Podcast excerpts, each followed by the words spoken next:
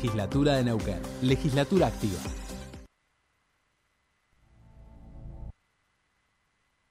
Estás en Radio 10 Neuquén. 98.5. 98.5. Radio 10. Subite al tercer puente con Jordi y Sole. Bien, 7.29 minutos de la mañana en toda la República Argentina y estamos en comunicación con nuestra primera entrevistada del día de hoy. Nos da mucha alegría. La hemos entrevistado en, otros años anteriores y está visitando la región, por supuesto, de acuerdo a cómo se desarrolla el proceso electoral aquí en la provincia. Estamos hablando de Miriam Bregma, eh, referente nacional del Frente de Izquierda y los trabajadores que ya nos está escuchando. Miriam, muy buenos días. Te saludan Soledad Britapaja y Jordi Aguiar. Bienvenida a Tercer Puente. ¿Qué tal? Buenos días, ¿cómo están ustedes? Bien, bien, bueno, bienvenida, bienvenida aquí a, la, a la zona. Eh, entiendo que estás de, recorrida, obviamente, por lo que, lo que eh, implica aquí en la zona lo que es la campaña electoral, que será elecciones para el 16 de abril. Eh, pero antes de meternos por ahí en lo electoral, preguntarte un poco lo que ocurrió ayer en el Congreso. Recibieron al ministro de Seguridad, Aníbal Fernández, en relación a lo que está ocurriendo allí en Rosario. contanos un poquito cómo, cómo fue el día de ayer para meternos directamente a lo que está ocurriendo aquí en nuestra zona.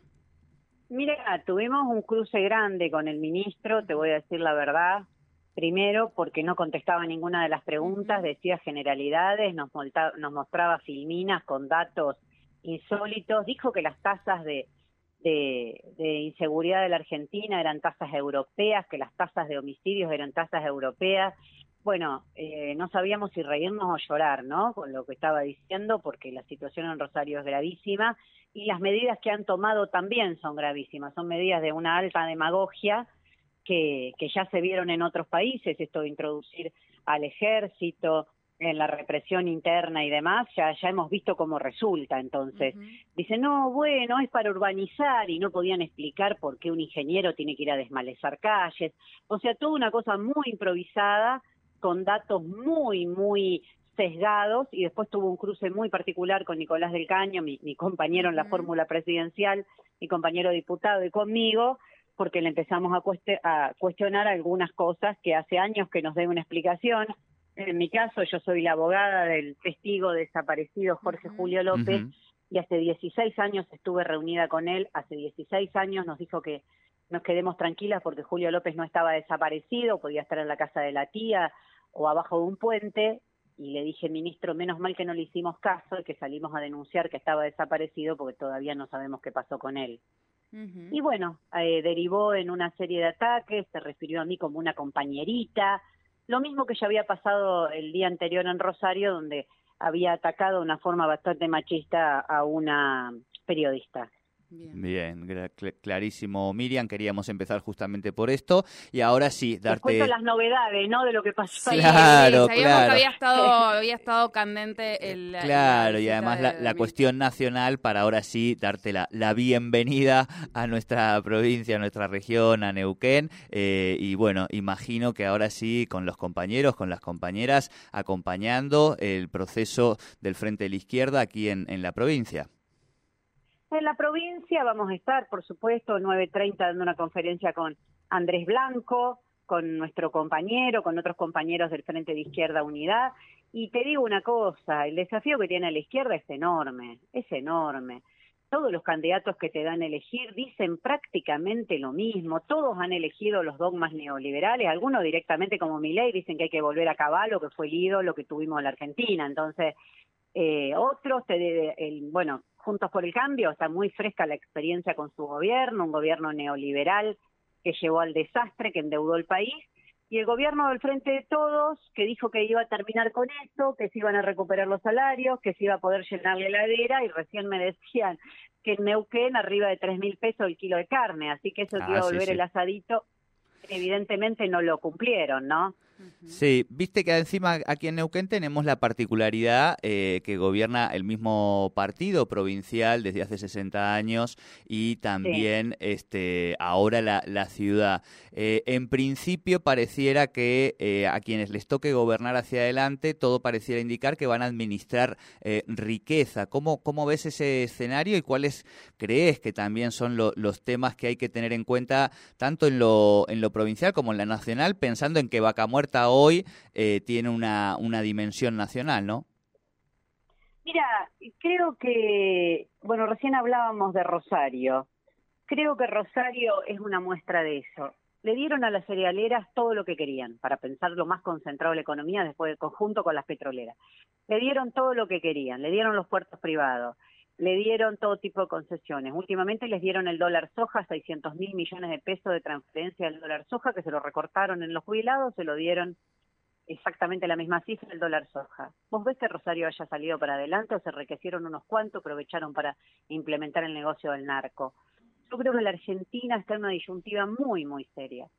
Que los neoliberales son neoliberales, juntos por el cambio es eso, y que el Frente de Todos ha adoptado ese dogma neoliberal de que si le das muchas concesiones a los de arriba, en el caso de esta provincia, junto con el MPN, sería darle concesiones a las petroleras, a las que vienen a vaca muerta, etcétera, etcétera, eso en un momento va a derramar y va a hacer que todo el mundo viva mejor.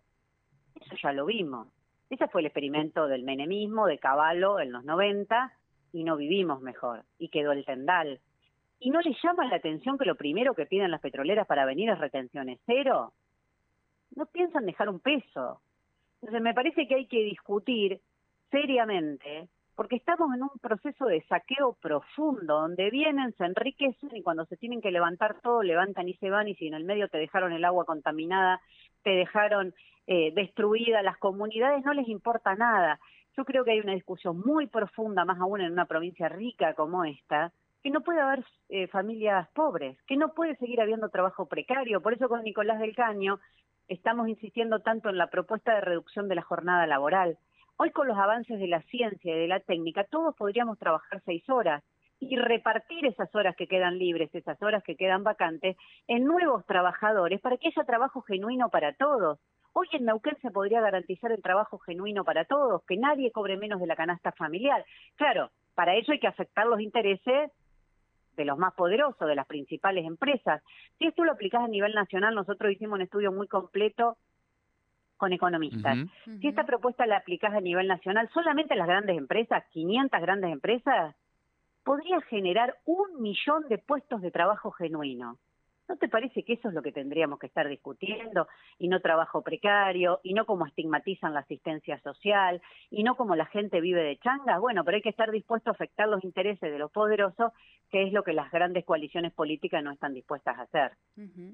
Eh, Miriam, sé que, nos queda poco tiempo porque tenés otros compromisos, pero no quería dejar de preguntarte en este escenario político donde eh, vemos a las grandes fuerzas nacionales eh, y sobre todo eh, bien definido aquí, por lo menos en, en, la zona, todavía en algunas provincias queda por definir y a nivel nacional más aún, pero eh, vemos a los, los, grandes partidos nacionales absolutamente fragmentados, eh, dinamitados, y hoy el Frente de Izquierda, al menos en el armado que hoy ya está, está oficializado y demás, es un partido que, que, que una alianza que va fuerte, que va unida. ¿Esto crees que puede llegar a ser una gran ventaja? Cómo, los, cómo lo ven en la calle, qué es lo que hoy los compañeros de acá, de Neuquén, eh, de la provincia de Neuquén, les transmiten en relación a eso.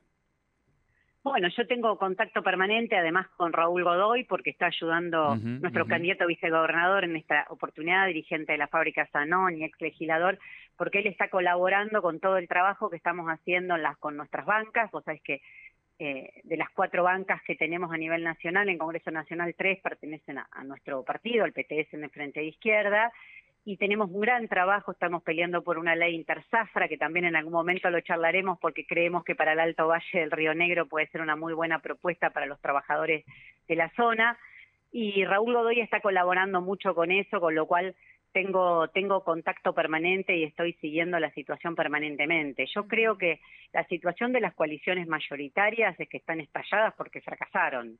no, no, se pelean porque fracasaron, porque está fresca la experiencia con el gobierno Juntos por el Cambio, el macrismo, y porque fracasó el Frente de Todos. De allí vienen todas las peleas.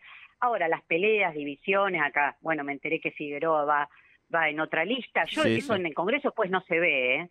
En el Congreso votan todos juntos para la FMI, en el Congreso votan todos juntos para el presupuesto de ajuste, en el Congreso votan todos juntos bajarle las jubilaciones, cambiar la fórmula de movilidad y que bajen las jubilaciones.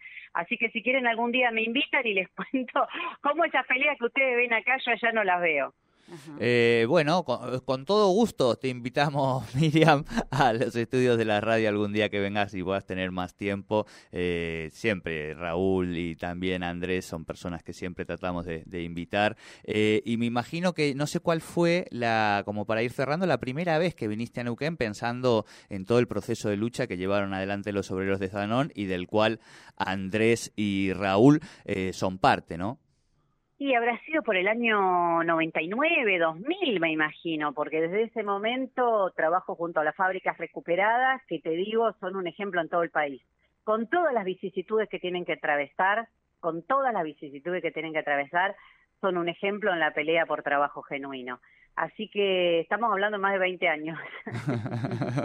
Nos va pasando el tiempo. Miriam Bregman. Nos va pasando el tiempo, sí. Eh, recordamos entonces, nueve y media de la mañana, conferencia de prensa con eh, Andrés Blanco. En, el, ¿En qué lugar, ah, perdóname, la conferencia se va a realizar?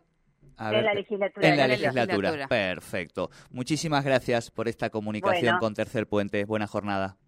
Hasta luego. Hasta luego. Hablábamos con Miriam Bremga, ella es diputada nacional eh, y candidata también eh, a la, en la fórmula presidencial junto a Nicolás del Caño. Hablábamos un poquito de lo que ocurrió ayer en el Congreso con el ministro de Seguridad que visitó eh, a los diputados y diputadas y también sobre lo que va a ser su visita, que ya está aquí en la zona, aquí en la provincia de Neuquén.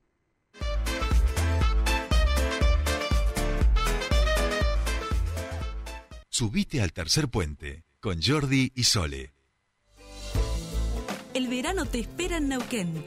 Llegó el momento.